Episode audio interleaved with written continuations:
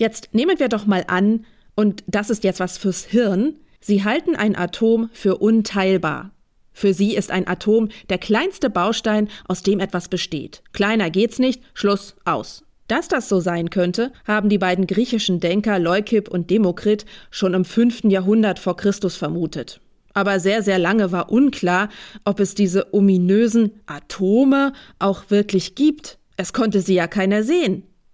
Dass es sie gibt, weiß man zwar jetzt schon seit 200 Jahren, aber noch lange haben sich Physiker untereinander gehänselt mit der Frage, na, haben Sie schon eins gesehen? Und jetzt nehmen wir doch mal an, Sie halten ein Atom für unteilbar und wortwörtlich gesehen haben Sie ja auch recht.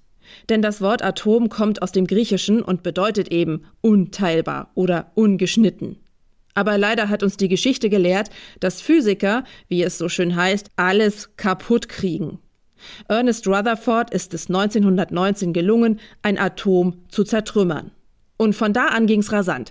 20 Jahre später berichtet Otto Hahn, dass er sogar einen Atomkern gespalten hat. Und nur sechs Jahre danach ist die erste Atombombe gefallen auf Hiroshima. Wir lernen also, nicht nur Physiker kriegen alles kaputt, sondern auch der Mensch ganz allgemein.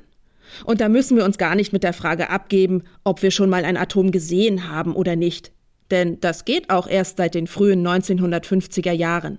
Und heute müssen Sie dafür nicht mehr in ein Labor mit einem teuren Mikroskop, da reicht es, wenn Sie ins Internet gehen. Da sehen Sie alles von A wie Atom bis K wie Kernphysik in der Medizintechnik, aber eben auch bis Z wie Zerstörung.